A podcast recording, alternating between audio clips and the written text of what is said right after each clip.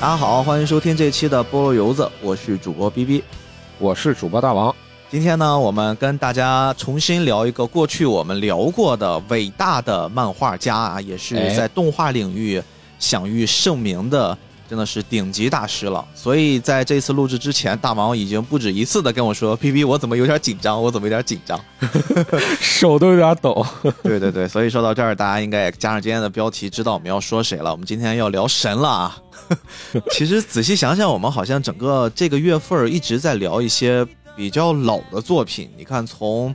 歪打正着的这个突然插上的，呃，松本零士大师，加上藤子 F 不二雄。加上带铁狼，我们好像这一直在聊过去那些已经离开我们的，而且在整个他的领域上享誉盛名的神级的人物。但是当我们今天要聊的这位以及他的这部作品出现的时候，好像，哎，我们也不能说过去聊的那些老师们跟他不能比，而是说，确实放到一起的话啊，手冢治虫是他们的偶像，甚至是一直。追寻、追求一生想去超越的那个目标，所以手冢治虫第二次登陆菠萝油子了，他又来了。是的。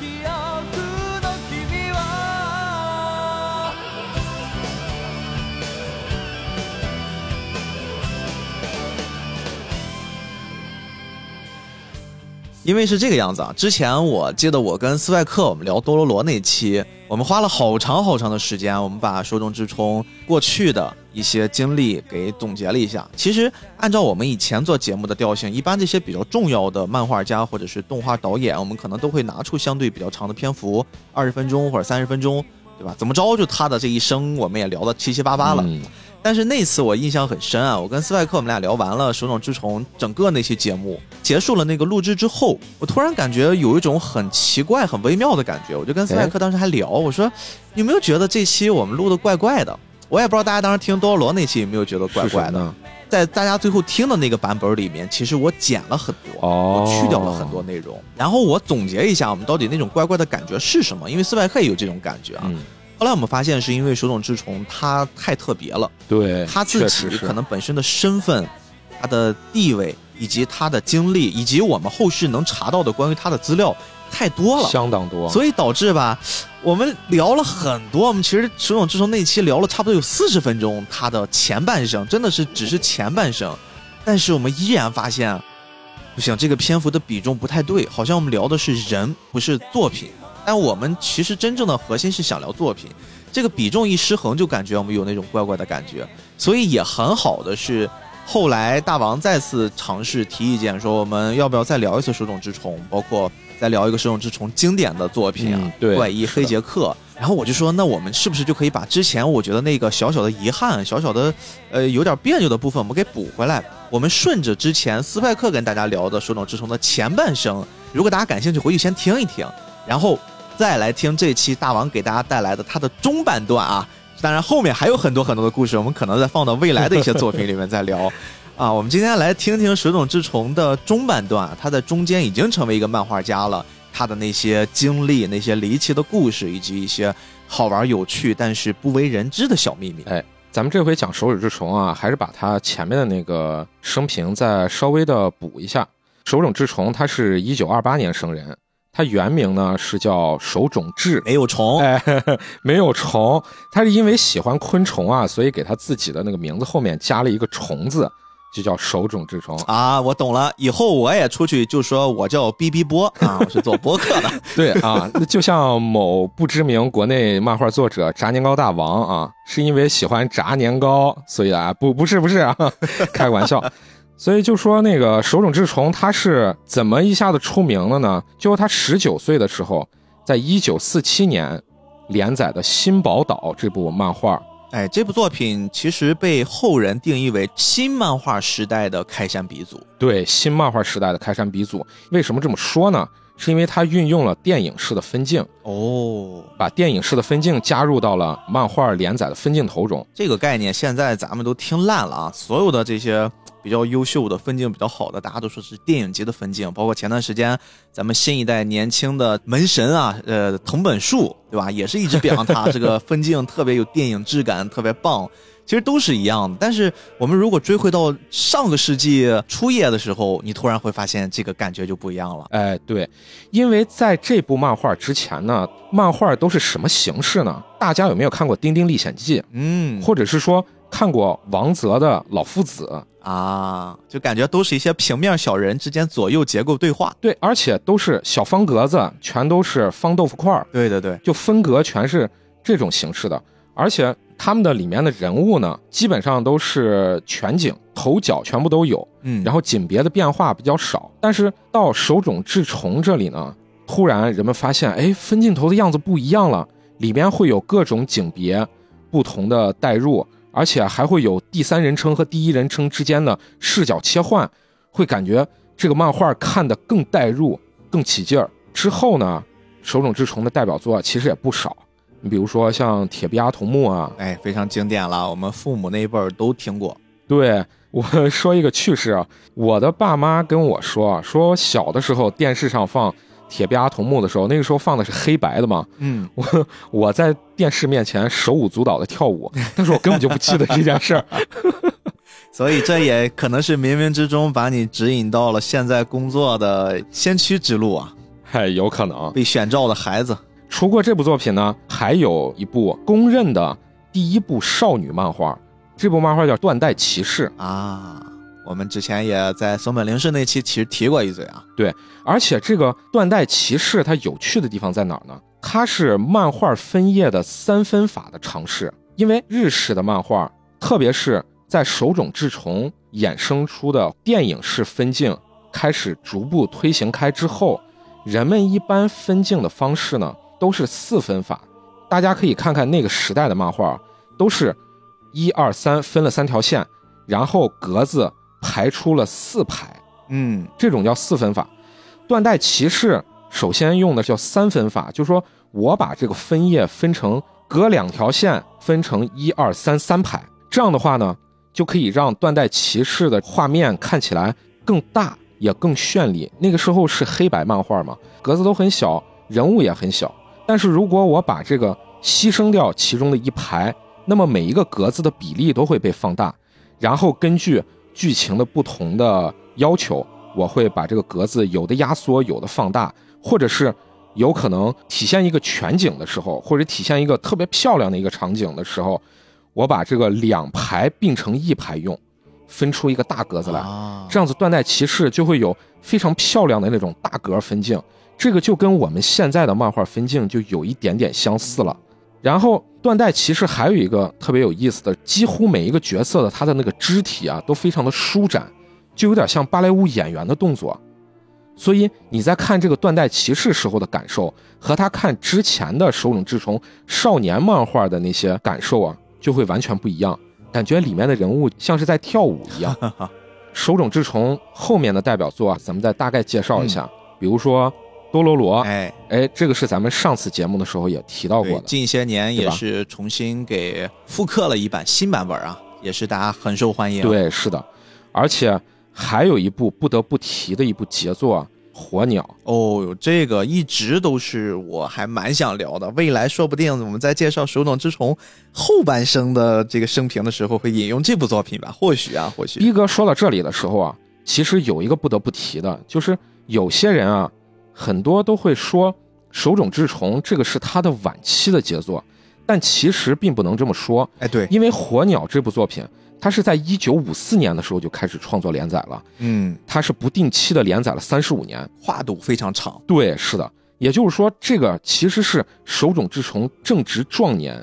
正值他连载巅峰期的时候创作出的一部作品。嗯，后面啊就要提到咱们现在这回就要提的《怪医黑杰克》了。它是一九七三年的作品，这个时候他四十五岁。我对于这个怪医黑杰克，感觉应该是手冢治虫中后期的杰作了。嗯，或者换一种说法，应该是叫成熟期，也就是这个时候的手冢治虫，他对于漫画的那种表现，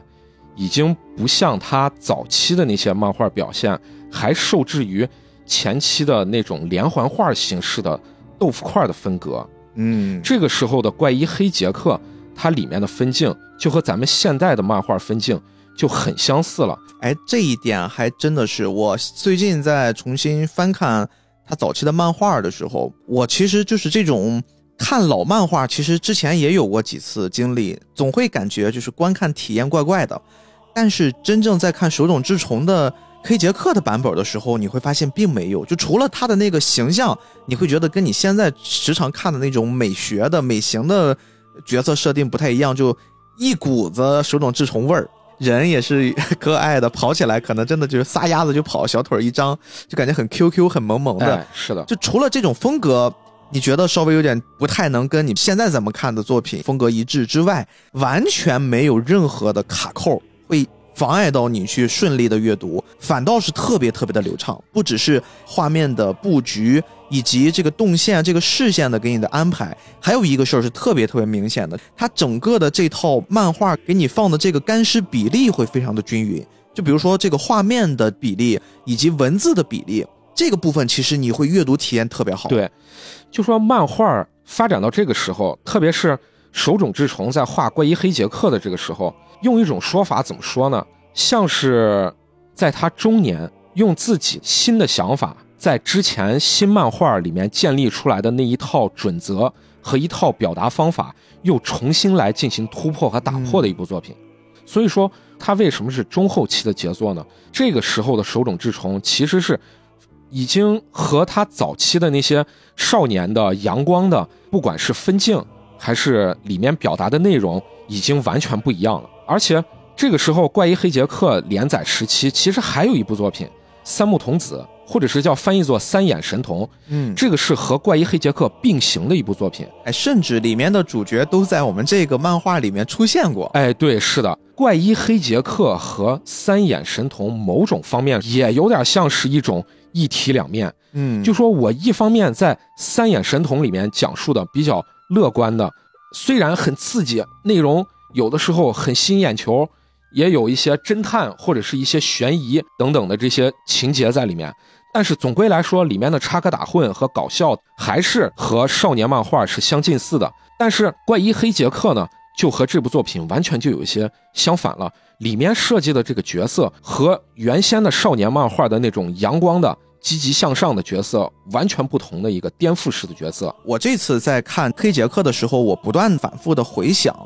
过去我在一些书本上，在一些纪录片上，甚至是当时手冢治虫的一些留下来的影像资料里面，我再去对照这个人，因为我的印象里面，我总觉得我对手冢治虫有两个非常极端的看法。第一个极端的就是他好像跟我们传统的人有一些区别，就是这个人能达到这么高的一个江湖地位，他一定是。有着某种我们常人所无法企及的能力，所以说我会无限的把这个人物给抬高。另一个印象其实是放到过去我们在了解宫崎骏的时候，每次提到宫崎骏的一些生平是让我们值得敬佩的。但是当我们聊到宫崎骏跟手冢治虫之间的关系，以及他们的某一些建议、某一些对于动画、漫画的理解有一些分歧的时候，我就会重新的去看待手冢治虫这位老先生。他自己对于这件事的定位以及对于后世的影响，因为确实在江湖地位上，我觉得他是毋庸置疑的。但是呢，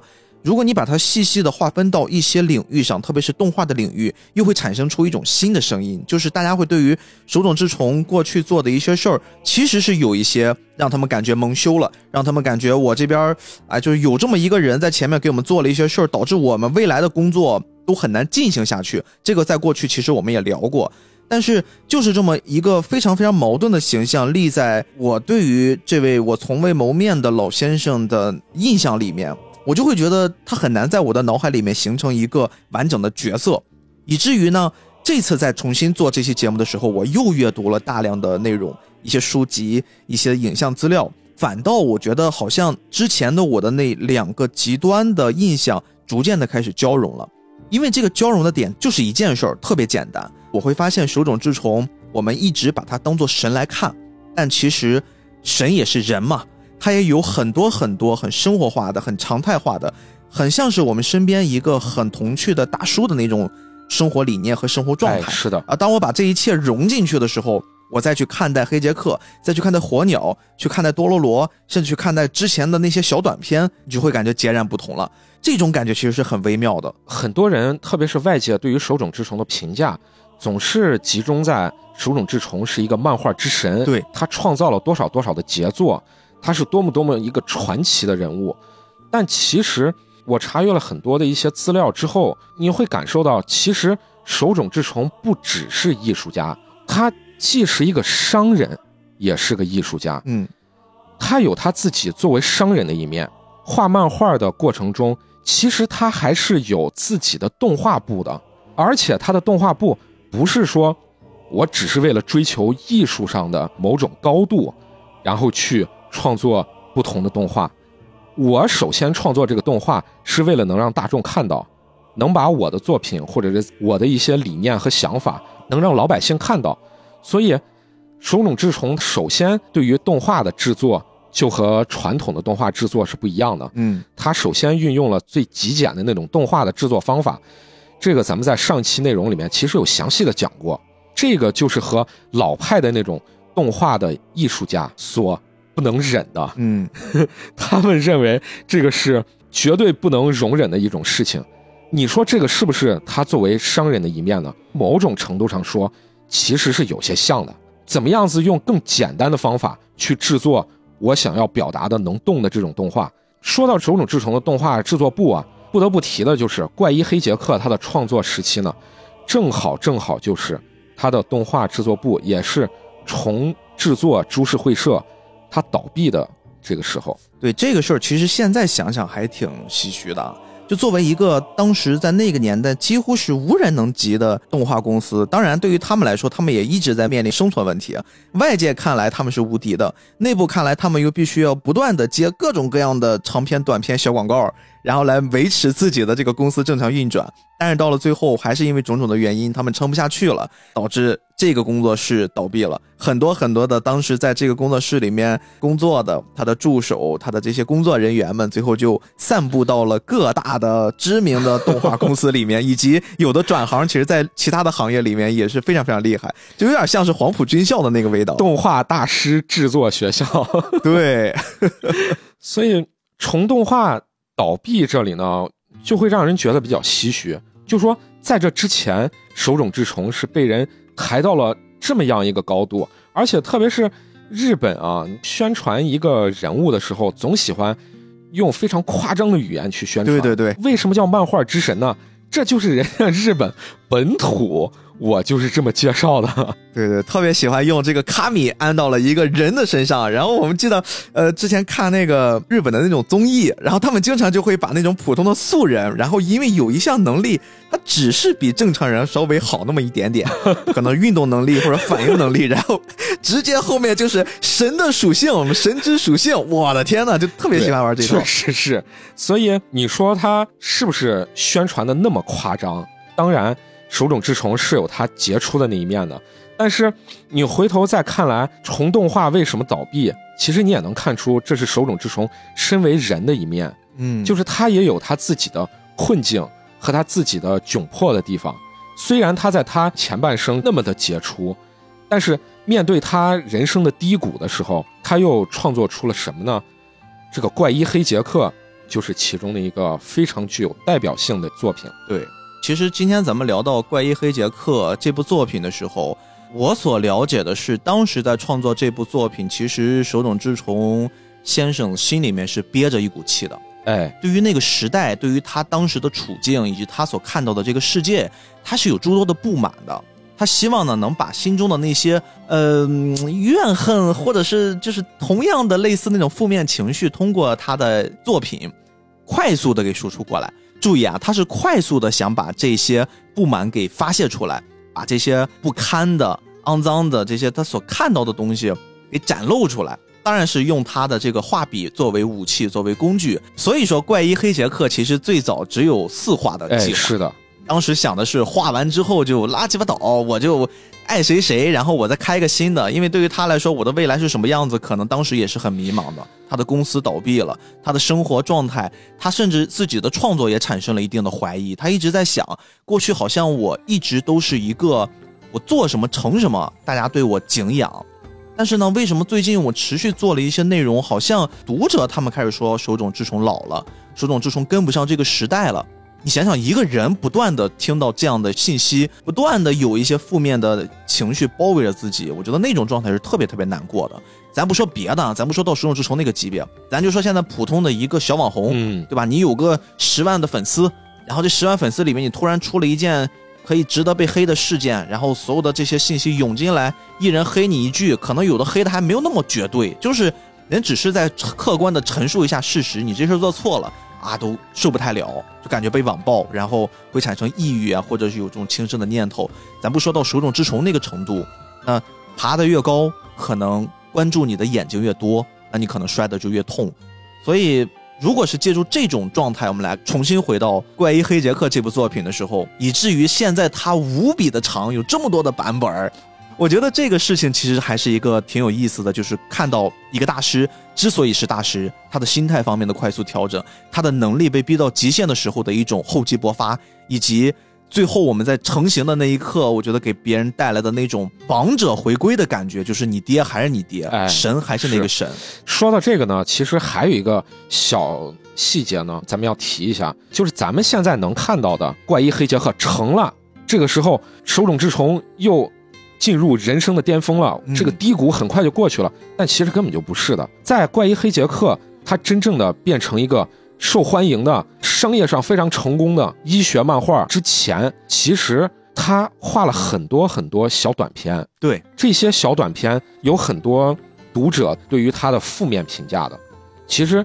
很多我们根本就不知道的，这些是他背后所做出的努力，其实才是能让怪医黑杰克。真正成为了那个成功的案例的铺垫。哎，我突然想到了一个，就是我玩游戏的那种状态。一般你知道玩游戏有那种给装备升级，然后还有那个失败几率会爆，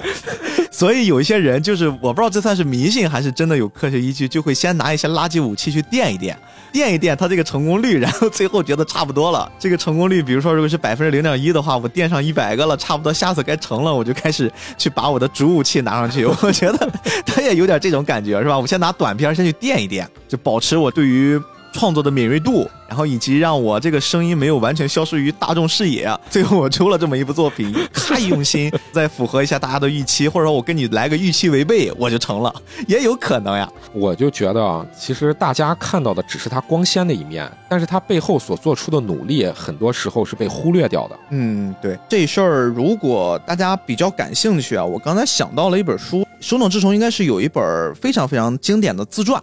叫。我是漫画家，就这本书其实里面会特别特别详细的以他自己的视角去讲述我当年在每一个关卡，特别是从他最开始有记忆的时候就开始想我是谁，我出生在哪里，到后面我是怎么样一步一步的从一个医生变成了一个漫画家，甚至是我成为漫画家的时候，我还兼职做着医生。然后我是怎么样又从那个医生被人劝着劝着，我开始全职画漫画，就那些心理其实是非常非常纠结、非常非常微妙的。就是你能看到他很有趣的一面，以及后面封神的过程。就比如说刚才我们聊的那个桥段呀，啊，树洞之虫突然就感觉有一些感觉使命被号召，内心有一些东西在发芽，然后觉醒，受到然后 再就是进入到。人生低谷，就这本书其实是一个非常非常完整的视角去展示自己的那一面。但是呀，我最近还阅读了一本书，就这本书其实更有意思啊。这本书呢，它是以一个影迷的身份来去描绘。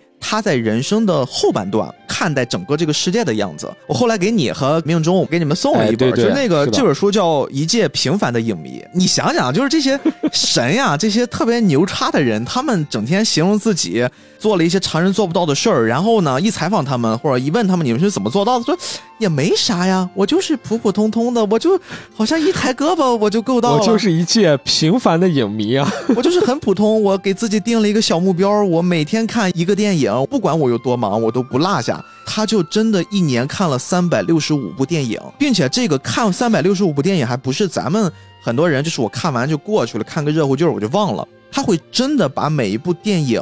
看进去，并且认认真真的做分析，做咱们现在人理解不了的那种影评。这个事儿一会儿后面我会再说一说，就是写小随笔。对对对，然后他把这些看的过程以及发生在身上的一些小趣事儿。整理出来了。刊登在了一个叫《电影寻报》的专栏里面，然后后来呢，当他到了人生的后半部分，专栏就把他写完的这些小随笔又整理出来，变成一本书，就是我今天说这个《一介平凡的影迷》，其实真的挺有意思。就是刚才我们说，手冢治虫以前在我的印象里面完全是两个分支，一个分支是他真的就是不食人间烟火，他是神，他做了很多很多普通人做不到的事儿。嗯，另一个就是好像大家对于这个人有一些特别极端的、很负面的评价。我刚才所谓的把他真正拉回到一个人，然后重新去走进手冢之虫，让我感觉出他的那些作品有了不一样的情怀、不一样的感受的，其实就是因为我最近看了这本书。一介平凡的影迷，因为它里面真的会用很多很多，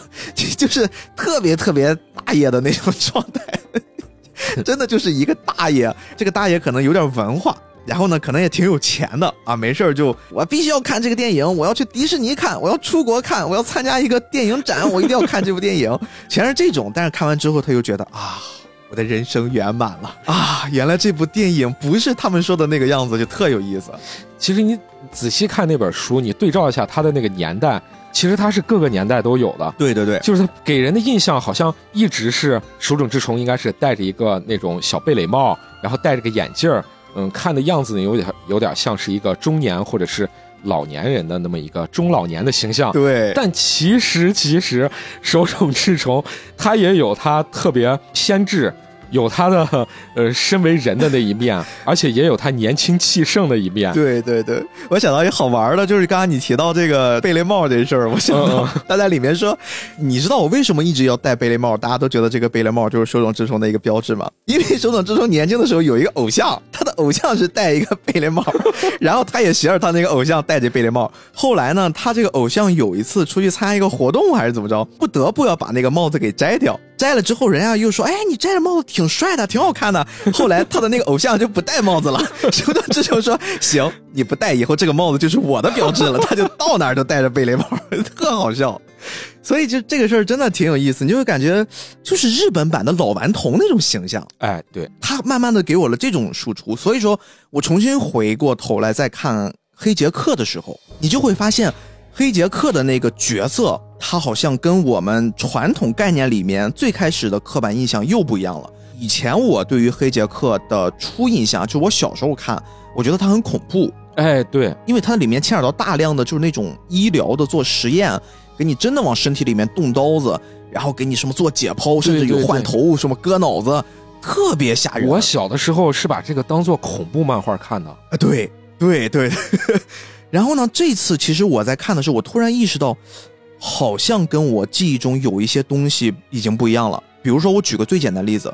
大王，你仔细回想一下，你对于黑杰克这个角色的印象的时候，你有没有印象，就是他可能会更偏那种，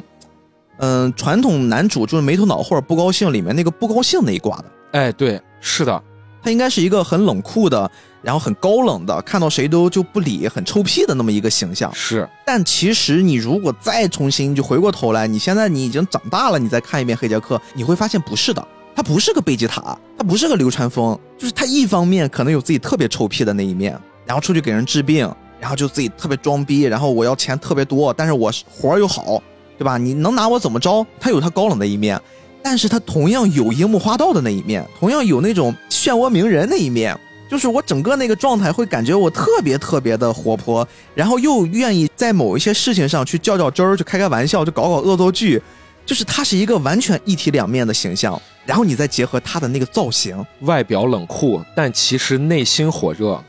他的造型其实是一个一半一半的设计。是的，就是他的头发一边是黑，一边是白。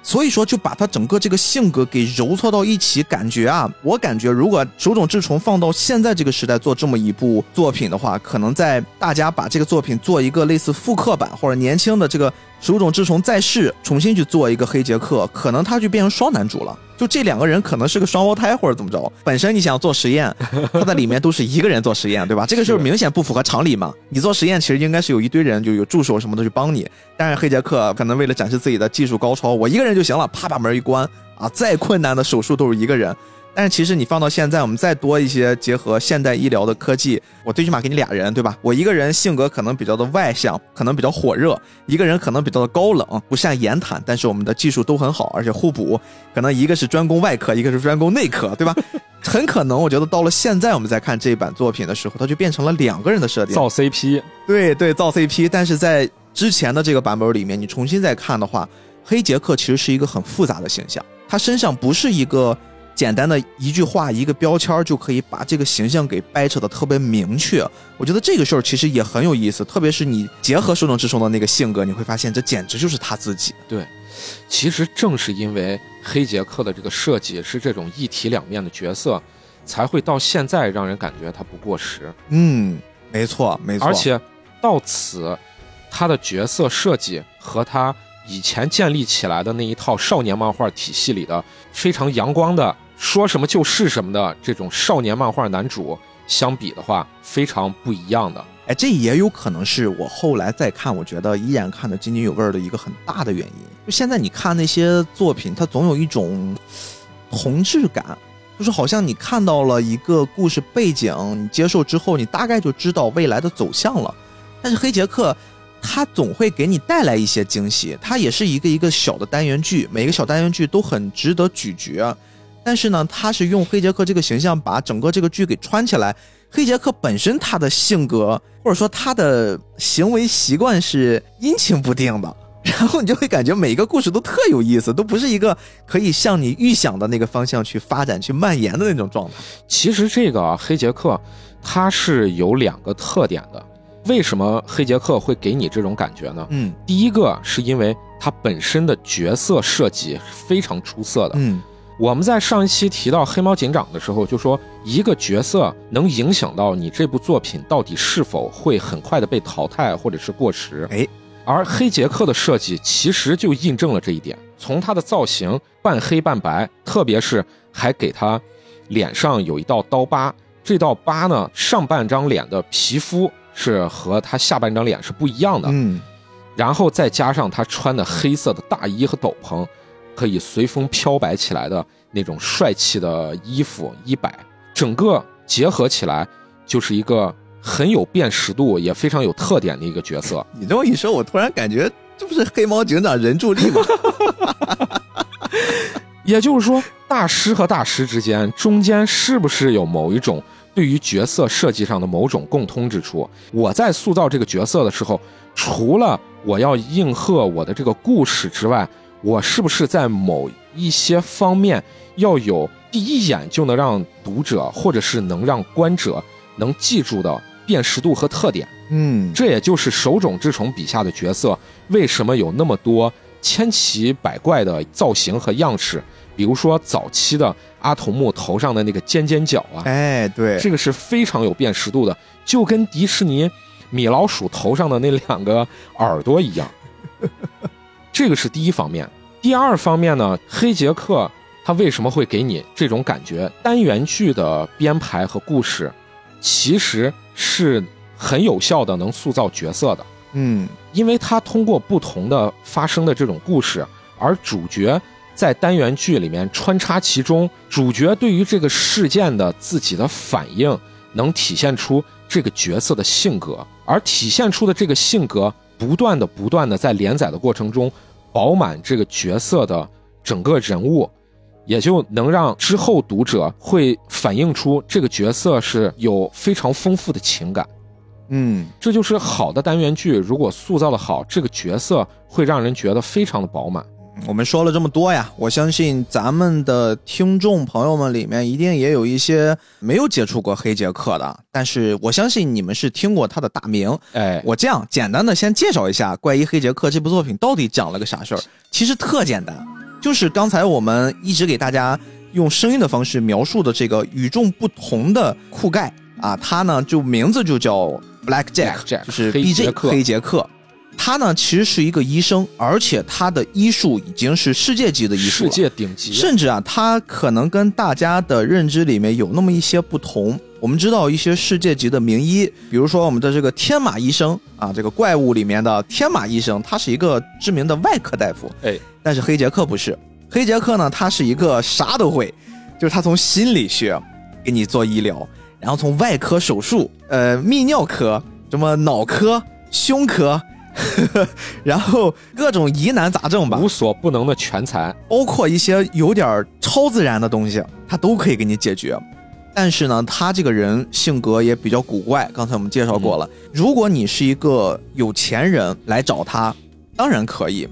绝大多数普通医生解决不了的事儿，他都能给你解决，但是他要价非常高。经常呀，在漫画里面，他应该是一个应该是上世纪末的一个医生，但是后面差不多到了动画版在更新的时候，改了改他的一个背景，变成了二十一世纪的一个医生。因为也有了一些更先进的仪器啊，智能手机等等，但是没关系啊，不管是哪一个时代的黑杰克，当时只要是一些有钱人找他来求病，不管是来救一救自己，是一些好人坏人，他可能都会救。但是，一张口就是几千万日元，狮子大开口，非常非常夸张。有时候这个日元单位也会变，会变成几千万英镑、几千万美元啊，他会经常的，就是狮子是狮子大开口，但是呢，他有时候又会非常非常的客观。他的救治里面虽然有一部分是不分青红皂白，他认为生命就是生命，我要去救治，但是也有一些情况，比如说一些穷苦人家的百姓，一些没有办法拿得起钱去看病的人，他依然也会救。他在救的过程中也会分不一样的状态，有的人可能是你管我一个月的饭，或者你管我一顿饭，我就帮你去做这个可能没有人能解决得了手术，哎，这是对于一些善良的百姓。还有一些呢，可能这些。病症即便是治好了，对于他未来的生命、未来的生活有极大的影响，他可能会反倒给一些穷苦的百姓提出特别特别苛刻的治疗条件。然后呢，他就希望能通过这个事儿告诉你，你其实，呃，用另一种方式看待生命或许会更好一些。就这个人其实是一个特别特别懂人情世故，但是他又不善言谈，他把很多很多的问题都藏在心里面，然后去。造福这个世界，这么一个大夫，而且这个大夫呀没有医疗执照，黑医生，对，这是一个黑医生。然后在这里面，其实他用了一个词儿叫蒙古大夫啊。我觉得现在大家都对于蒙古大夫都知道是一个什么样的形容词了，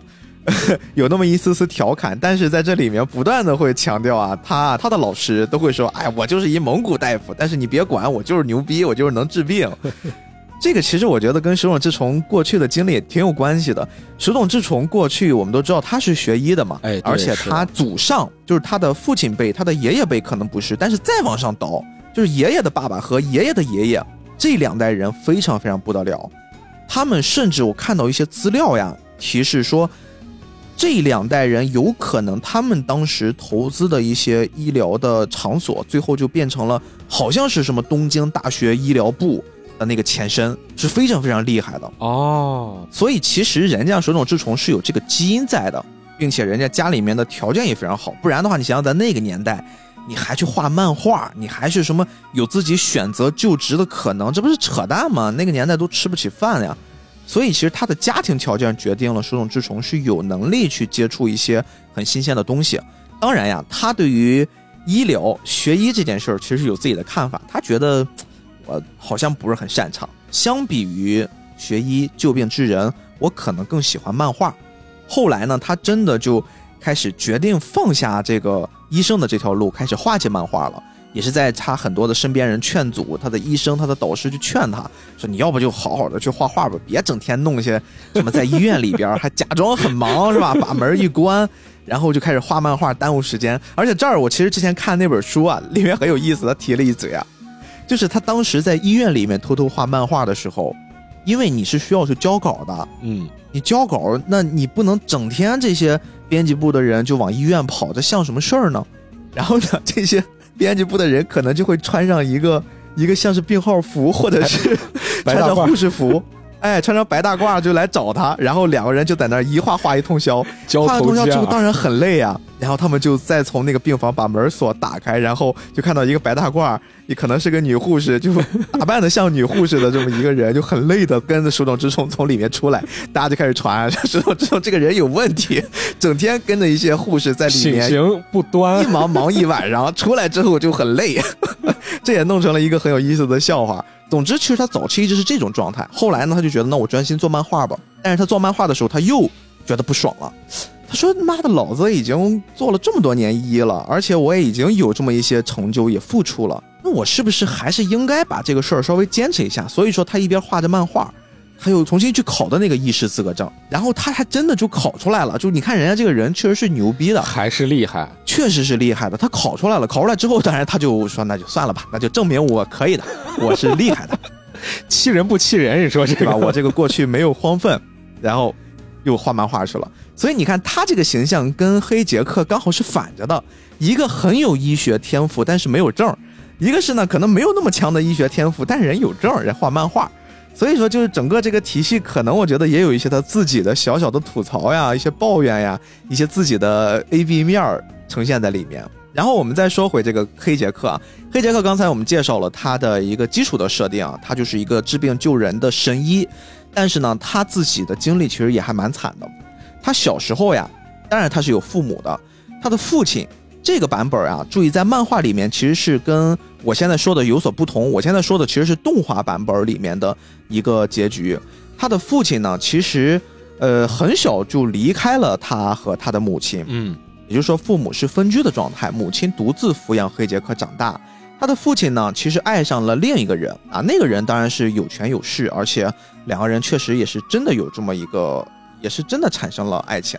黑杰克就跟母亲从小一起生活。有一天呢，他跟母亲一起出游的时候，可能也是因为他父亲的原因啊，把他们整个一家子就牵扯到了一个黑暗组织的一个阴谋里面。哈，这里面也有黑暗组织啊，但是不是这个柯南里面那个黑暗组织。他跟他的母亲有一次就外出出游，他的母亲不小心就踩中了一个当时战争年代留下来的炸弹，哎，然后这个炸弹就爆炸了。他的母亲受伤非常非常重，哎，真的就几乎是没有人样了。然后他自己也身受重伤，然后他的母亲在随后不久呢就不治身亡了。他自己就被一个非常非常医术高超的医生叫本间丈太郎，哎，这么一个大叔给救了。这个大叔后来也是他的师傅，他非常非常敬重他这个师傅，而且他的师傅也教会了他非常非常多在医疗上面的知识。也就是说，我们能看到黑杰克有今天，其实是离不开他的这个师傅的。他这个师傅其实也有一个小故事，在漫画里边呢，他的师傅在临终的时候给黑杰克寄去了一把手术刀。嗯，黑杰克很奇怪啊，说为什么我师傅要给我寄手术刀？后来呢，他就去看他的师傅，原来师傅已经命不久矣了，他知道自己快不行了。他说：“黑杰克，我要跟你讲个故事，我希望呢你能原谅我。本身我是希望把这个故事写到信里面的，但是。”呃，你看我这个年纪，我脑袋也出了点问题，我忘了。那我就等到一直坚持到你来，我用最后一口气跟你讲述这个故事到底怎么回事儿。他师傅当年其实也是一个非常非常有名的名医，嗯，是的。然后呢，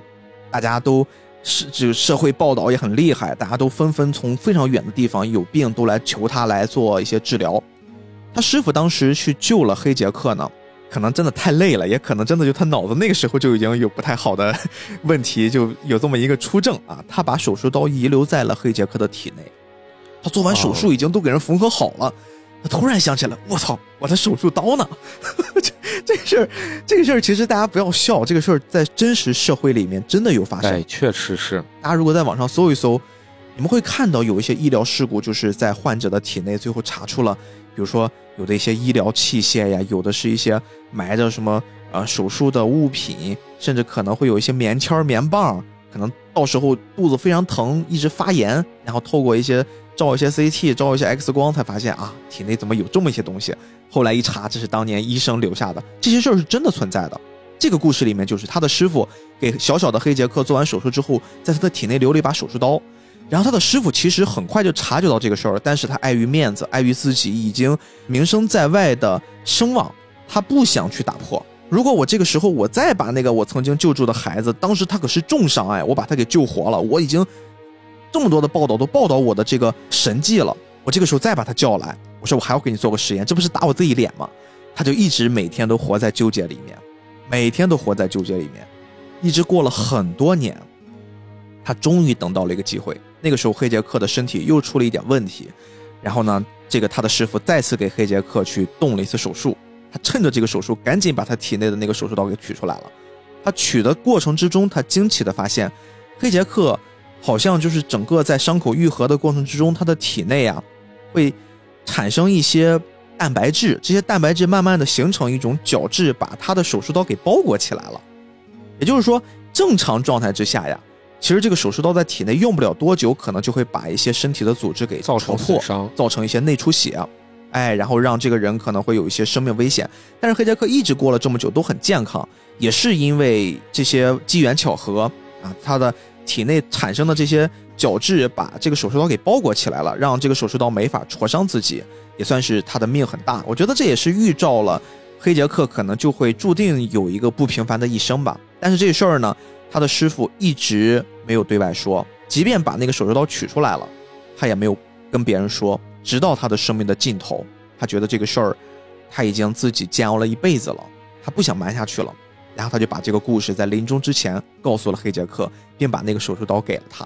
其实有这么一段小故事，其实啊，这个里面讲的这个故事啊，嗯，你能感觉到这个本间丈太郎医师其实是，嗯，对于他自己的名誉或者是他自己的名声，是到了一种特别执着的一种程度。没错没错，所以你看这个故事里面体现的就会特别的有意思。那你说他最后把这个手术刀寄给了黑杰克，他是为了什么呢？你转念想一下，有点像是他自己，我需要一种解脱，在我临终之时。那你又觉得他真的是悔过了吗？其实有的时候他只是希望自己悔过，或者是希望自己有某一种，嗯，这个就像是我虽然是对于你的一种道歉，但是其实我就是让自己内心中得到某种安慰。对，想让自己用自己所能感觉被接受的方式去释怀自己。对，其实你说这事儿对于人黑杰克来说，有真的有那么重要吗？或者说你告诉了他真相之后，黑杰克难道他的心里面就好受了吗？不会的，是的，只是他的师傅可能觉得我这一辈子终于有一句话憋了一生，我可以说出来了。这事儿其实放到我们真正的生活里面也不难见。你想想，我们有太多的时候，其实都是站在一些主观的立场。我们所谓的有什么事儿，你就要说出来，你不要自己憋着。你总觉得你自己憋着是一种啊，我我那么爱你，我做的这些事儿都是为你好，但是我我不说出来，我觉得我自己特伟大，感动自己，但是可能别人根本不知道，你自己憋得又很难受，而真正遇到了一个事情的导火索、一个缺口的时候，你要借助这个事儿，然后再把自己的那个情绪宣泄出来，说的自己特别委屈，好像要借助这个事儿，让你为本身为那个人默默付出的对象产生一种内疚感。我觉得这个事儿本身其实也挺嚼料的。就是对于这个的体现，手冢治虫只是讲了这么一个简单的故事，但是他埋的这个梗呢，就会引发读者很多的思考。嗯，那么这个整个怪医黑杰克的短篇故事集里呢，其实有很多很多类似的情况。对。那我们就顺着我们这个故事的主要几个角色，我们简单的说一说这些小故事吧。因为在这个故事里面，其实还有一个人物是我印象贼深刻的啊，他是一个非常非常可爱的小形象。他的本身的这个翻译应该叫皮诺可，对但是呢，因为各种版本的问题啊，他有了各种各样的名字，是的比如说有叫贝贝的，然后有叫这个佩佩，对，有个这个佩佩，就是各种各样的翻译。我们这儿呢，统一就叫贝贝吧，大家还比较好记。哎是这个贝贝他是一个非常非常卡哇伊的形象，就是我想想怎么跟大家说，大家没看过的比较好理解哈，有点像是那种 Q 版的阿拉蕾，把帽子一摘，把眼镜一摘，对吧？就是那种小小的很可爱，然后呃小蘑菇头，就那种小短发，非常可爱的小女孩。嗯但是啊，这个小女孩可不简单呀、这个小女孩可不是一个普普通通的什么小女孩，站在黑杰克边上给他当助手这个样子。其实小女孩自己身上是有一段单独的短篇小故事的，好像这个角色是大王比较喜欢的，是吧？给大家来讲讲这个故哎，事吧。对，是的，呃，咱们要讲的这个啊，小女孩贝贝，其实她的这个故事在不同的版本里面，她是被安排在不同的地方的。嗯，那我要讲的这个呢，是大陆版，大陆版把它的这个故事是安排在第一卷的第一篇。哦，非常早。是的，而且大陆版对于这个故事的翻译呢，叫做《贝贝的诞生》。嗯，在台版的名字呢，其实叫《畸形囊肿。对，这个是我看的版本儿，畸形囊肿。哎，大家一听这两个名字，就明显的完全不是一回事儿。是的，一个好像感觉还是有这种生命出生婴儿的这种感觉，比较的温暖，然后另一个你感觉就是比较的丑陋，比较的恐怖。是，就说这个故事它到底讲的是什么呢？故事的一开始是黑杰克在晚上突然接到一个非常紧急的电话，就说：“哎，我这里啊有一个。”特殊的病患，那我现在要紧急送到你那里去。那黑杰克有点不高兴，就说：“你身为医生，你自己为什么不赶紧把这个病患事件给处理了呢？” 这里边好像经常就是大夫很多活儿都接不了，然后全都给黑杰克打电话，然后黑杰克一个人就干一个医院的事儿 确实是，电话的这一头呢就不由分说的说：“哎，我反正要把这个人送到你这儿了。”然后很快的这个晚上就把这人。送过来了，送过来以后，这个医生和黑杰克就对话：“你既然把人送到我这儿了，我就不问你这个缘由了。但是这个问题到底是怎么回事呢？”黑杰克一看，哦，他的肚子上有一个很大的一个凸起，有点像是怀孕了一样。哎，对。但是这个凸起到底是怎么回事呢？这个是一种畸形的囊肿。这里漫画里面就给解释了一下，就是这个婴儿在母体里面怀孕的时候。就说原本这应该是一个双胞胎，但是由于机缘巧合的原因，其中一个婴儿发育的不是很完全，寄生在了另一个胎儿的体内。哎呦，随着这个健康的这个胎儿的不断不断的长大，这个在他体内寄生的这个寄生胎呢，也在不断的成长。那这个囊肿就是属于这种情况。然后他们看了 X 光片以后，就说：“哎。”这个里面的畸形胎，其实各个器官呀什么的发育的还是非常的完整的，它怎么会有这种情况？你怎么到了现在才把这个病患带到这儿来？你为什么不尽早处理呢？哎，为什么呢？带过来的这个医生就说：“其实我我们不是不想处理，但是我们几次三番的想要在手术室处理这个情况的时候呢，这手术室的医生不知道为什么就突然就。”癫狂了，就发疯了，就跟触电一样。哎，对，而且还会有各种各样的情况，什么手术刀飞起来了呀，扎到这个呃医生的身上。有些医生呢，还拿那些吊瓶啊什么的打自己，拿手术刀扎自己。哎，这就是我们刚才介绍的。其实黑杰克这个作品不止有一些很现实的部分，也有一些超现实的部分啊。对这个方面呢，其实也可以说是一种科幻，就是既有科学又有幻想。这就是黑杰克的故事。特别吸引人也特别好看的地方。对，话说回来，黑杰克他就不相信啊，说怎么可能有这种事情？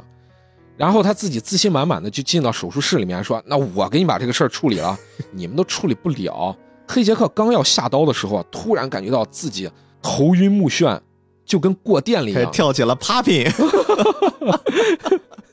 对，嗯，手冢治虫在这里表现的也特别有意思啊，他用各种。特别夸张的那种表现手法，去表现黑杰克突然跳起来了，突然手舞足蹈了，然后拿着手术刀，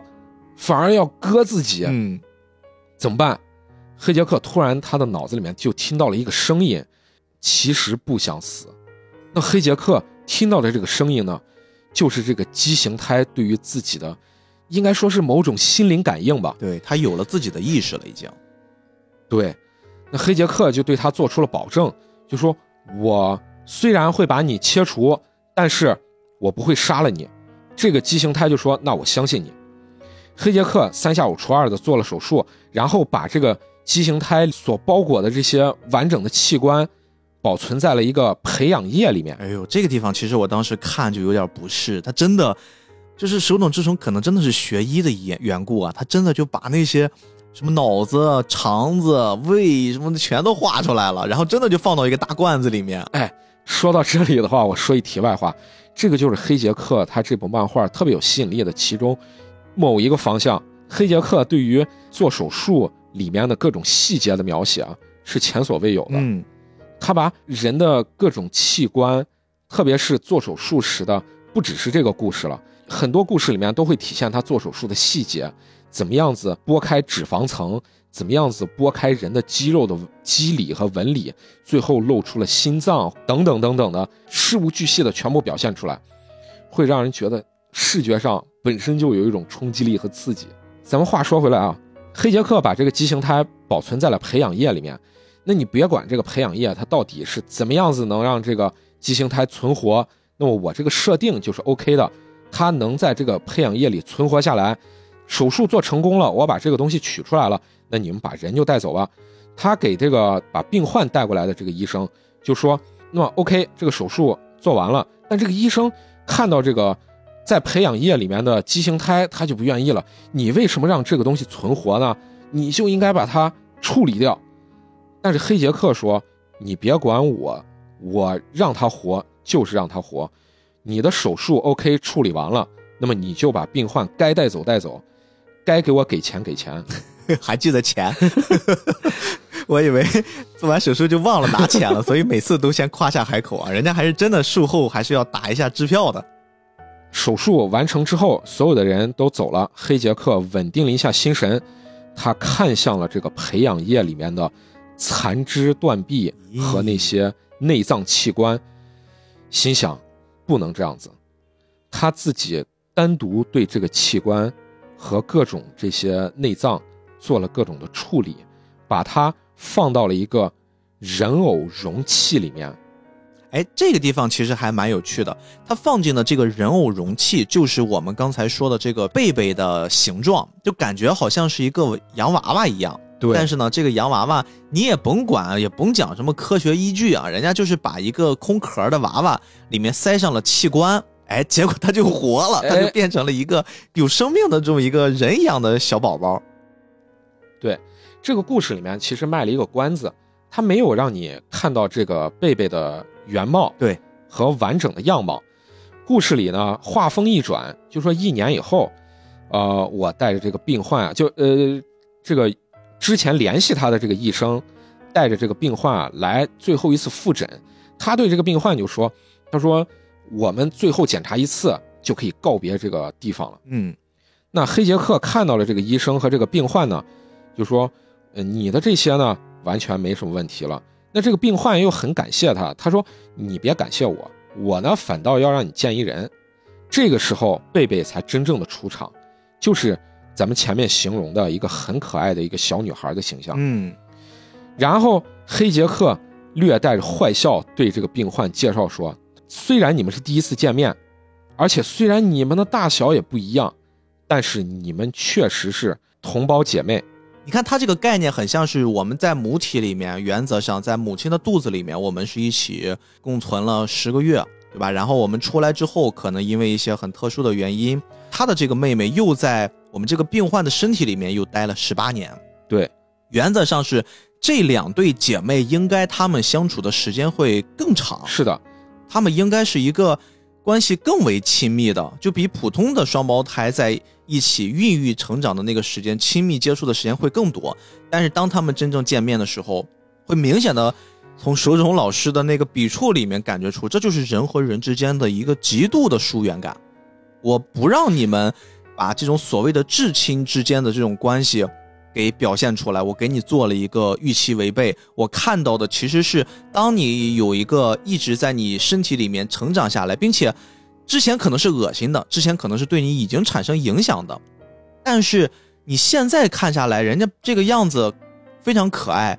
非常的乖巧，甚至已经给你们一个可以公平的相见的机会了。你这个病患身体也已经都正常了，但是他们还是不愿意相认，病患还是觉得。这是过去那个怪胎，这怎么可能是我的姐妹？她无法接受这个现实，所以就导致呢，这个可可爱爱的贝贝最后就是没有跟她的至亲、她的同胞的姐姐一起生活，他最后其实是跟着黑杰克在一起生活了。是的，成为了黑杰克的一个小助手，并且他虽然是一个很小的身体，他一直坚信自己是十八岁，他对外一直说我们是成年了，而且他说我要嫁给黑杰克啊，我是他的未婚妻，很有意思。这个故事的结尾呢，他的那个姐姐最终与。这个贝贝不相认，然后开着车扬长而去。前面逼哥也提到了，说这个贝贝他其实是十八岁的，嗯，他对于自己的认知是我是一个成年人，却受困于这个小女孩的身体里面，嗯，对于观众来说，这就是一个特别有反差的一个设定，一个成熟的灵魂却受困在一个娇小躯体里面。那么他对于黑杰克的情感和认知又是什么样的呢？嗯，他不接受他自己表面的年龄，也不和外表同年龄的小孩一起玩，而且他特别忌讳别人把他当做小孩子看待。对，不只是这一个故事里面会提到他，往后的故事里面会有很多故事都有这个贝贝的出现。他可能是用插科打诨，或者是各种夸张的手法去表现这个贝贝对于黑杰克的爱恋和爱慕，而且他开玩笑的有的时候经常会说：“嗯，我是要嫁给黑杰克的。”但是真真正正他自己最大的心愿，想要拥有一个像大人一样、正常人一样的身体，最终跟黑杰克走入婚姻的殿堂，举行婚礼。贝贝这个角色设置的非常有意思，他其实是一个非常复杂的角色。嗯，一个幼小的身体，内在的灵魂却是一个成年人的灵魂。柯南，柯南呢，他的设定就和这个贝贝完全是两种方向了。嗯，因为柯南完全是不会被他的这个娇小的身体所影响，但是这个贝贝一方面像是开玩笑，在故事的各个情节里面都会穿插这个角色，他会对读者表述，或者是对别人表述说：“我是要做黑杰克的新娘的，对，我是啊、我才不跟你们那些小屁孩一块玩呢。”就是他拒绝和自己外表同年龄的小孩一起玩。哎，这边我想到有一个小故事呀，就是当时黑杰克突然收到一个一个信还是一个通知，说有一个他很喜欢的女人的哥哥啊要来找他了，然后黑杰克就特别激动的就要出门，然后他出门可能那个状态就跟平时不太一样，就被贝贝发现了，贝贝就一直拦着他说你你要去见谁？你找谁？然后这个是不是要去背着我见女人？是不是你要是有外面的情妇？然后黑杰克说对，就是。但是说这是情妇的哥哥啊，我要去见他哥哥，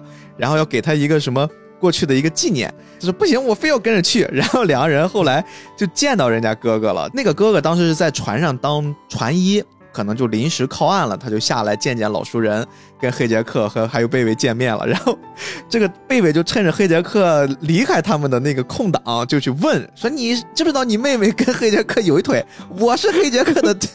未婚妻，你知不知道？”然后人家就说：“我给你讲个故事吧，就是你不是想知道这个我妹妹跟黑杰克到底发生了什么吗？给你讲讲故事。说黑杰克当时在上大学的时候，应该算是一个见习医生的时候啊，跟这个小女孩其实是有一些这种暧昧的，但是他那个时候又比较的装逼啊，就是非常的克制，就是我喜欢你，但我不说。”因为可能黑杰克性格就比较的孤僻，另外他自己的那个长相，脸上有很多的疤。刚才我们也介绍过他的出生，可能会让很多人故意的疏远他，他也故意的跟非常别扭。对他故意的跟一些人保持距离。但是这个女孩不是，这个女孩就是跟黑杰克的相处过程之中就被黑杰克给吸引住了，而且黑杰克非常非常的细心啊，你包括哈，他会在小女孩下班之后，如果今天下雨了，他就在这个小女孩的门口放一把伞，然后他会默默的跟着小女孩走，如果路上遇到了一些危险，他就帮人打坏人。哎呀然，后小女孩慢慢的就被他给给降服住了，然后两个人就坠入爱河。但是突然，女孩得了一个现在也蛮常见的病，就是这个子宫癌。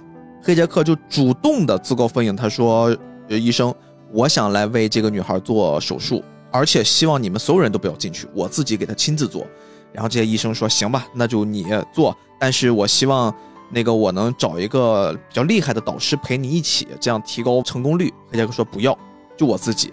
后来呢，他真的就做了这个手术，并且真的成功了。但是他是怎么做的呢？他是把他整个的这个卵巢、子宫的那块都给摘除了。那除了把这个病变的部分给摘除掉之外，其实这个部分对于女性来说，这是书里写的啊，我不是医学专业，我不清楚啊。书里说的是，可能女性的一些关于雌性激素的分泌也是从这个部分关联。那卵巢、子宫这些都被摘掉之后，它就可能会逐渐的失去一些女人的特征，逐渐变得偏男性化。所以在做手术之前，两个人互相表白了心意，会在手术台上有一个深情的一吻，这也是难得看到黑杰克有这种柔情的一面哈。流露出了温柔的一面。对，做完这个实验之后，其实呀，故事回到了我们现在这个时间线呀，就是刚才给这个小女孩讲故事的所谓的这个女孩她哥，刚要跟她讲这个后续的故事，被黑杰克突然打断了，然后拽着这个贝贝就回家了。后来其实我们才知道呀，这个什么女孩她哥其实就是那个女孩，那个女孩变成了男孩，她以男人的身份，然后成了一个船医，继续做着医疗的工作。这也算是黑杰克过去的一段爱恋。但是通过这个小故事，你就能看到贝贝的那种，哎呀，那种女人特有的，特别是小女孩的那种占有欲、那种小嫉妒心，然后那种小孩子脾气都混杂在一起，就还很可可爱爱的，很强的自尊心。对。但是你在看那个贝贝平常表现呢？贝贝和黑杰克这个角色的设置啊，就像逼哥前面提到的，黑杰克有一点像是一个，嗯，不高兴，就是我平常非常冷酷，也不太爱说话。而贝贝呢，就是属于在黑杰克身边总是插科打诨，总是跳上跳下，有的时候又感觉好像有一点胡闹。哎，对，这么一个角色来形成一种角色搭配上的反差。但是，你从他平常的这种胡闹里面呢？你又可以看到，其实他作为一个人，或者是生而为人的一个悲情的地方。所以，其实你看，在这些小小的故事，这还都是黑杰克整个大 IP 比较靠前的几个小故事。但是刚才大王看的是这个大陆的花山文艺版，是吧？然后我这边看的其实是台湾的东范版。我们其实，在看这个故事的顺序是不一样的。你刚才说你看的第一个故事，其实就是关于这个贝贝的诞生嘛。我的这个版本叫《畸形囊肿》，它其实是在第三话里面第一卷的第三个故事。对，所以其实这个地方也是我想通过我们这期节目到了这个位置啊，如果你们感兴趣了，你们觉得哎这个黑杰克好像还挺有意思的，想去膜拜一下漫画之神手冢治虫曾经的一个非常经典的作品，我要跟大家稍微做一点补充，因为目前来说大家能看到的漫画版是有两个大的分支。这两个大的分支是跟当时在日本刊登的过程是有关系的。当时这套漫画其实是手冢治虫老师，我们刚才说了，在那个低谷的时期，跟讲谈社一起谈下来，要在我们这儿发表的一个作品。所以说，其实最开始他是在讲谈社那边是有一套发表的，一共是发表了二十二卷，然后其中二十二卷后面还有一个二十三篇。哦，然后再有一个部分，其实是在这个秋田文库，嗯，对，在秋田文库的这个部分，其实他也发表过，这就相当于是在日本的版本里面已经有了两版的怪医黑杰克的版本。然后我们来先来说第一个版本啊，讲谈社这版呢，刚才我们说了会分个二十二卷之前以及后面缺少的二十三篇，目前在我们中文的出版物里面。所有的这些内容，其实跟讲谈社相关的都是这二十二卷的翻译，也就是说都会缺少这二十三篇内容。他们分别呀，一共有了四个版本，一个版本呢是台湾的《时时报》最终刊登的是二十二卷，它是完全跟着讲谈社的那个卷数来区分的。第二个版本呢是香港那边的出版社叫香港文化传信版，它也是有二十二卷。第三个就是大王看的。这个版本你应该买的是实体书对吧？哎，对我买的是实体书，《花山文艺》一共是三十卷。呃，对，是三十卷。你的这个版本就是把那二十二卷的内容重新又给批了一下，分成了三十卷。哦。然后还有一个版本跟你这个版本是一样的，但是它是河北的出版社，叫河北少年儿童出版社，它也是把整个这套批成了三十卷。但是注意啊，我前面说的这四个版本都是只有讲坛社的前二十二卷的内容，后面是缺少了二十三篇的。然后我们再来说另一条线，就是秋田文库这边。秋田文库呢，它其实是一共分了十七集，其中一到十六集，全部最后印到了台湾的一个叫东贩版的版本里面，也就是我现在看的这个版本，一共是三十卷，但是它也是缺少了十七集，一共是一到十六集的秋田文库的版本。然后。这个十七集呢，单独的后来又被做成了一个叫《怪医黑杰克特别篇》的三十二大开本的一个版本，里面里面是有十一个小故事，这是单独对应的秋田文库的第十七集。如果大家现在想去入手实体书呢，你们其实可以去找一找，有个叫香港正文社这个版本，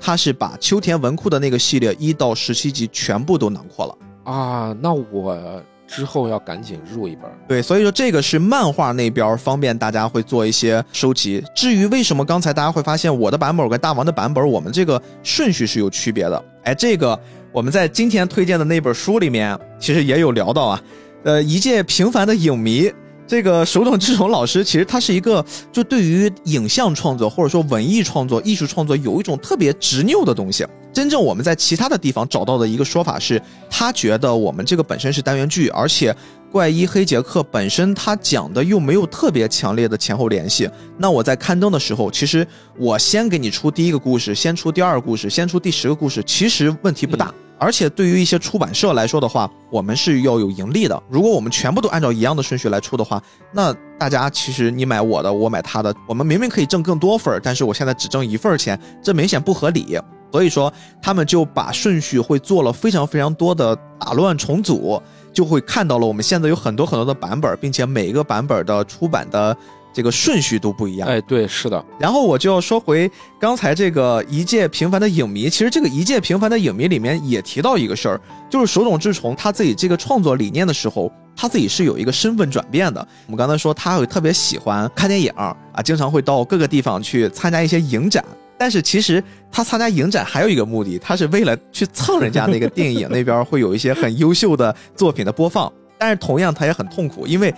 那个年代，绝大多数的一些影展呀，它的这些质量都是参差不齐的，就是有时候可能跟咱们现在理解，我觉得拿手机随便一拍，然后我就去报名金鸡百花奖，但是你明显不可能达到那个参选标准，你需要先有一些对于这个行业比较了解的人，然后你要先去有一些初步的筛选。手冢治虫老师最开始做这个工作，很多很多的电影展啊都会邀请他来，手冢老师你来我们这儿给我们当一下评审员，得亏他是手冢治虫。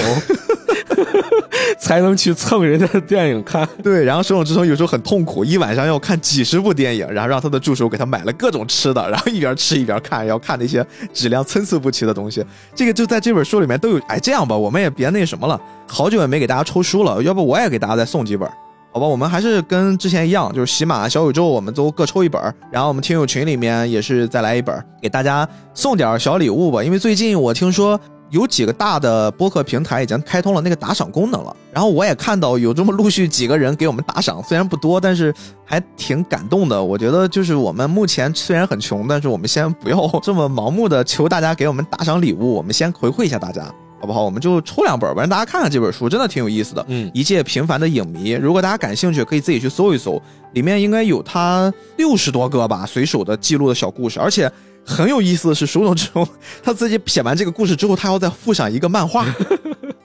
对，就每一个故事他他都要有一个漫画，特好玩。他这个漫画往往都是对于自己的调侃。对对对，你看到这本书里面讲述的关于手冢治虫自己的这种小随笔啊，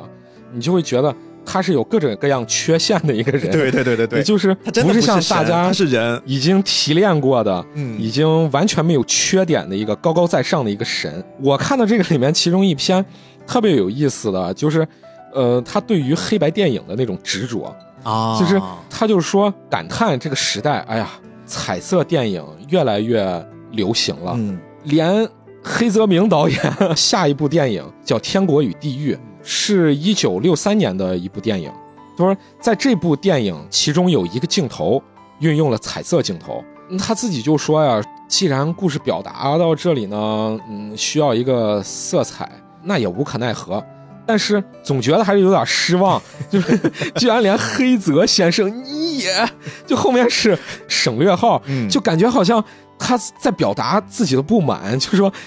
黑泽导演呀，黑泽导演怎么连你也叛变了？特别搞笑。他自己的表述，黑泽作品理所当然就应该是黑白的，还举了很多很多的例子证明自己的观点啊。我对于黑白电影是。多么多么的绚丽多彩，就是黑白电影也是有它可以发挥的非常好的地方的。你们怎么 现在全都用彩色的了呢？总之，不管怎么说，他解释了那么多一摊，最后的结尾还是黑白电影好。其实真的是能感觉出他的一些那种执拗啊，就是特别的可爱。看到这本书这个故事的时候，你就能感觉到。这个手冢治虫也是人，他对于黑白电影有着他自己的那种，有点像是原教旨主义的那种推崇和崇拜。我看到这里的时候，就会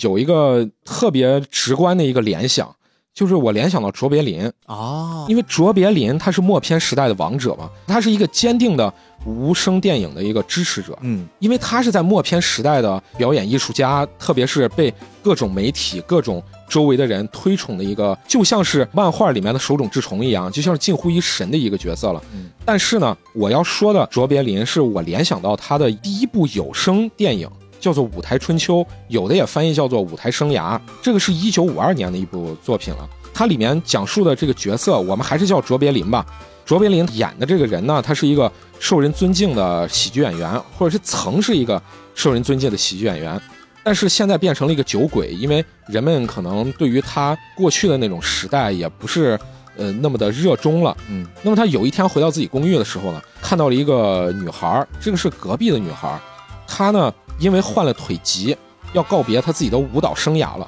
所以她企图开煤气自杀，赶紧就和大家一起把这个女孩给救回来了。这个女孩就在他细心的照顾和鼓励之下，重新振作起来，并且也发现，哎，她这个腿疾呢，其实是心理作用。华生嘛，哎，对对对，华生是的。然后这个女孩呢，在他的鼓励下，又重新回归了舞台。为了回报他，从中斡旋，给了她重返舞台的机会。然后这个电影的最高潮的地方呢，就是讲她重新返回了舞台，并且受到了特别热烈的欢迎。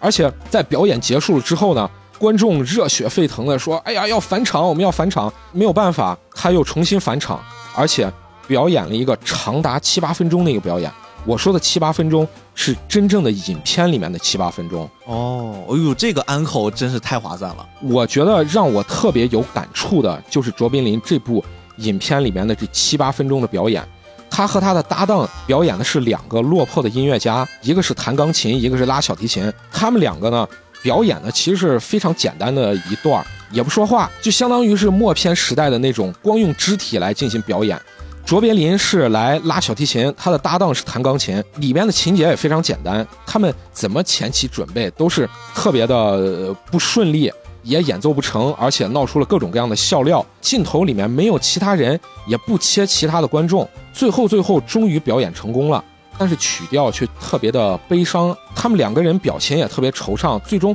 落尾的时候，是这个弹钢琴的这个搭档呢，还趴到了这个钢琴上，表现他好像非常的伤心，还哭哭泣。但是感情的这个基调刚刚刚刚沉下来的时候，突然两个人又癫狂似的表演，就感觉特别的欢乐，曲调也特别的欢快，伴随着底下的这些观众的欢呼啊，滚滚的声浪。卓别林一边表演一边在舞台上各种游走，然后一个不小心扑腾一下掉到了舞台下面。哎，这边要解释一下，过去的那个舞台啊，底下前面是有那种交响乐团的啊。然后他掉下来的时候，刚好掉到了那个交响乐团的大鼓里面，然后被交响乐团的人抬着下去了。观众不知道这个是一个意外，他们还以为这个是安排好的，特别的欢呼雀跃。说哎，再来再来，但是其实呢，这个真的是发生了一个意外，他被卡在那个桶里了，也出不来，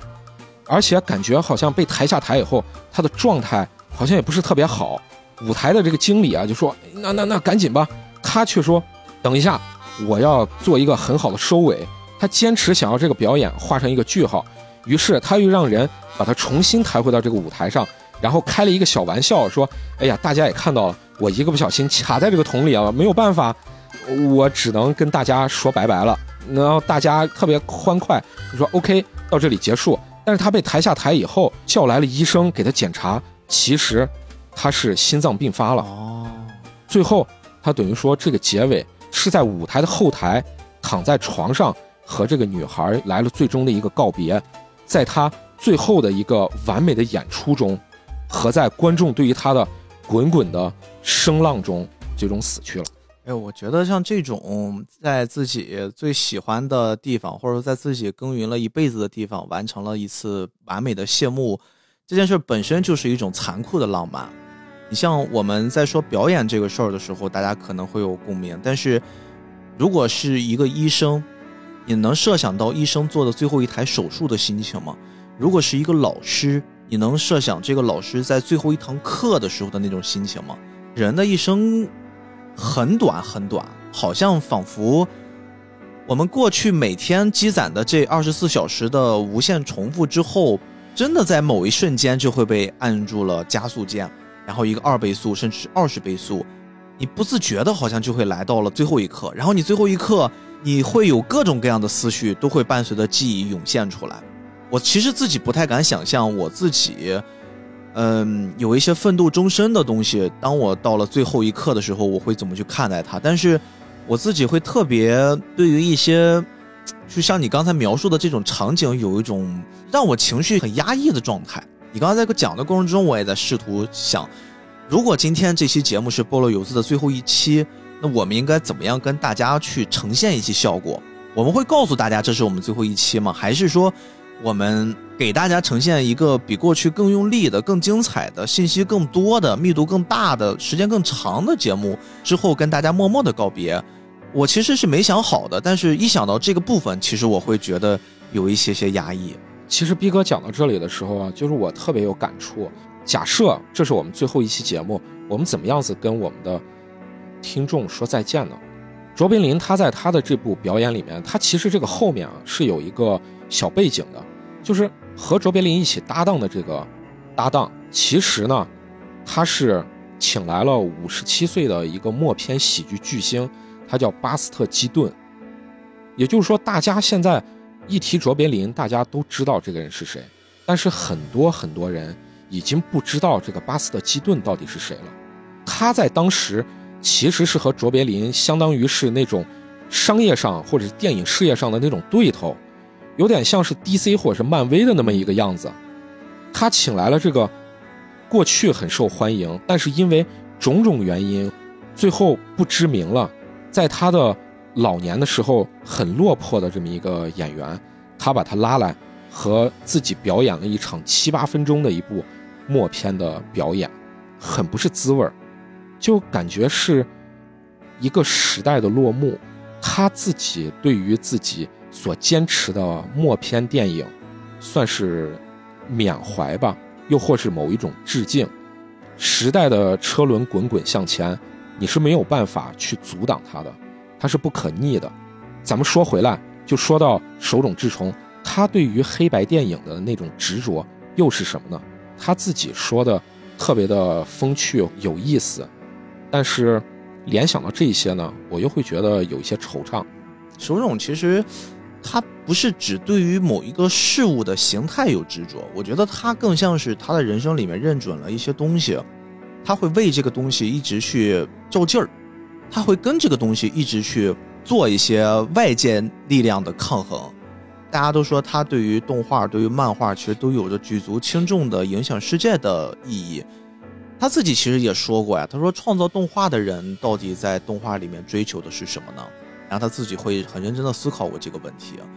确实这个事儿对于每个人来说的话，答案都不一样。让咱们来说，咱们可能有会有一套自己的理解，但是绝大多数人其实对于动画创作动画这个概念，大家会觉得是根据自己的一些信念来做动画就可以了嘛？就是你想怎么样做就让他怎么做，这也是一个现在我们这个时代里面比较主流的、比较提倡的一种价值观，就是你不要被什么什么东西给限制住。其实手冢治虫对于这个事儿的态度啊，他会稍微有一些些不一样。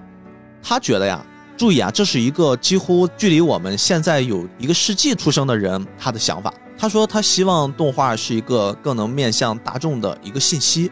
他认为动画就是一种信息。对于手冢老师来说，我所尽可能的，是希望能有更多人能理解他自己在创作过程之中的主张。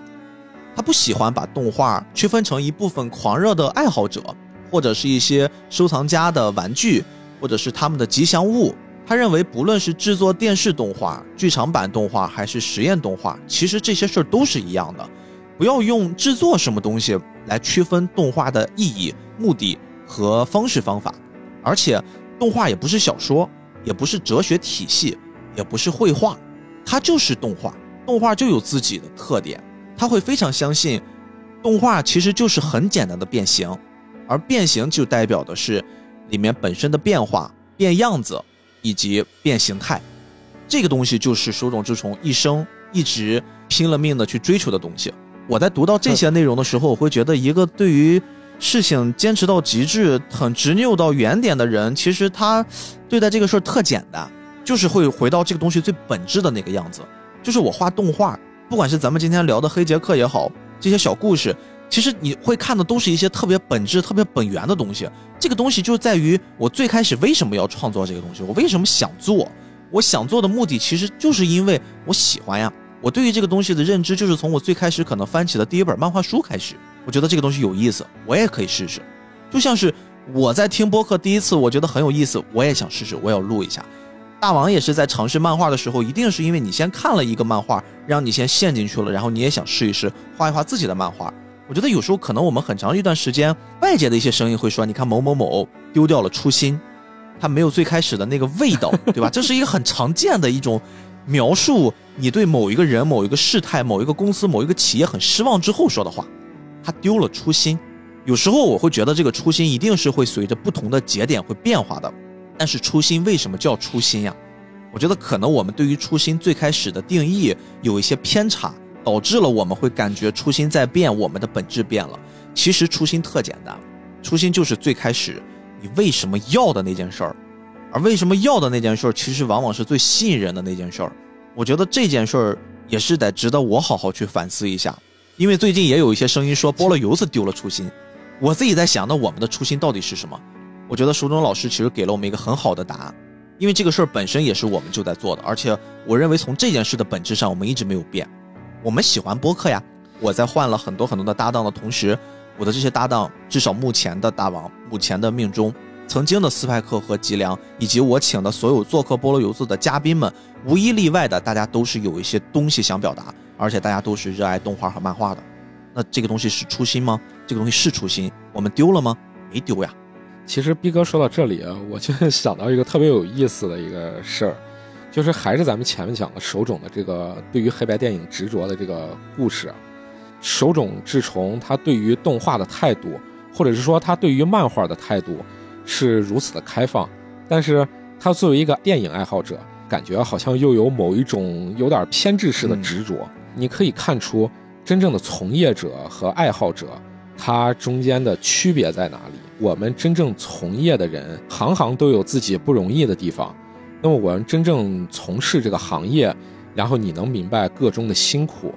但是爱好者呢，我只需要知道我喜欢的东西就可以了。那么有的时候的这种观点和不一样的这种想法，也就可能是这其中差别引起的。今天我们聊了这些，我们聊到怪医黑杰克本身的内容并不多啊，包括我觉得很多人童年阴影里面的这个。人面疮，这个我是有意的没有聊，因为我确实是有点不适。我自己从小是一个就这种共情力或者说这种共痛感特别强的人，就是我在电视上特别看不了那种打针的画面，我就觉得如果有一个针在电视里面 演的哈，扎到皮肤里面，我自己浑身会疼。当然，可能我自己扎在自己身上，扎到了你自己的皮肤，我自己扎在我自己皮肤里，我倒没觉得很疼，但是我自己看到。别人被扎了一针，或者是怎么着，我我会格外的这种代入感会很强。所以说我在看《黑杰克》，我小时候其实就在看过差不多五六卷，然后我做这期节目，其实又把后面的给补上，还是无法去接受很多医疗题材的画面一些镜头，即便是一个用 Q 版的很可爱的造型给画出来的，即便是手冢治虫这种大神级别的人啊，很多画面我是受不了的，人面疮就是其中之一，但是。其实这期节目我们准备的很早，我大概应该是跟大王定了有一个月了吧，一个月之前我们就把这期节目已经排下了，但是一直往后，是的，啊，各种的节点往后推，往后推，一直到今天我们才把它做起来。然后又很巧的是，这个礼拜，呃，我父亲其实突然身体不太好了，住院了，所以其实这个礼拜我过得也不是很好。嗯，大家如果在听友群里面应该能看到，我跟大家聊天的时间也变少了。然后我也一直在我们菠萝油子的小群里面，我会跟大王和命中说，我说你们能不能顶一顶，能不能顶一顶？因为这个礼拜我不知道是不是就跟好像是命运的安排一样，刚好在这个很特殊的时间段里面，我们在准备一个跟医疗、跟医生相关的作品。我其实感触还挺大的，因为这个礼拜我嗯几乎是天天泡在医院里面啊，陪着我父亲住院呀，办各种各样的手续、做检查，然后跟很多的医生打交道，特别是。晚上，呃，有时候也睡不着嘛，就会看到在医院走廊里面，哎，我以前会觉得晚上的医院走廊是不是很恐怖的，就是也是被一些影视作品给影响，但是后来我觉得，嗯，很温馨。就医院的走廊，其实特别是病房的走廊，其实是一个非常非常让人有感触的地方。过去其实有一句话叫机场可能比婚礼殿堂见证了更多真挚的亲吻，医院的墙壁比教堂聆听了更多真诚的祈祷。我真的，当我得知我父亲身体突然不好的那一天晚上，我自己一边开着车一边往医院赶的时候，我真的就会觉得，一个无神论者希望真的有神，真的有一些神仙在保佑。我希望就是这一切都是都是假的，可以很快的过去。然后我来到医院，我会看到一个非常非常惨烈的现象，就是我们当时在的是急诊，急诊里面有非常非常多的当天晚上甚至是已经住了一段时间的病人。大家状态都很不好，家人也是面色铁青的在身边陪着，好像大家都是在默默的祈祷着有一些奇迹会发生，默默的祈祷检查出来之后一切顺利。医院的那个环境是压抑的，但是当我看到那些护士、一些医生围着病人们在忙碌的时候，现在可能也是因为一些政策的调整，他们真的是很真诚的、非常非常认真负责的在去照顾每一个病患。他们会特别耐心地倾听你的症状，并给出建议，甚至会给出一些安慰。我觉得那一刻，真的在那种很复杂的环境里面，你的整个心情会得到一些一定程度的缓解，那种压力也会有。看到他们会觉得安心很多。当然，治疗还在继续，一些其他的步骤还是在有条不紊的推进当中。但是我其实看到医生的这种状态，我会。格外的心疼他们，因为特别过去三年的时间，对于医生来说也真的是一次身体和心灵方面的双重考验。即便没有那种特殊的时期，对于一个医生来说，每天其实看的都是太多的悲欢离合，看的太多的生离死别，对于他们内心来说，确实也是一种煎熬吧。我不知道真正我们听友里面有没有做医生的人啊？我觉得我们也借助这期节目，借助怪医黑杰克，借助手冢治虫。老师特殊的经历以及他笔下创作的一个又一个的小故事，我们也给这些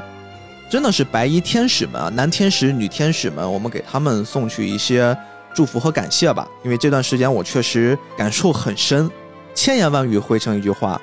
你们辛苦了。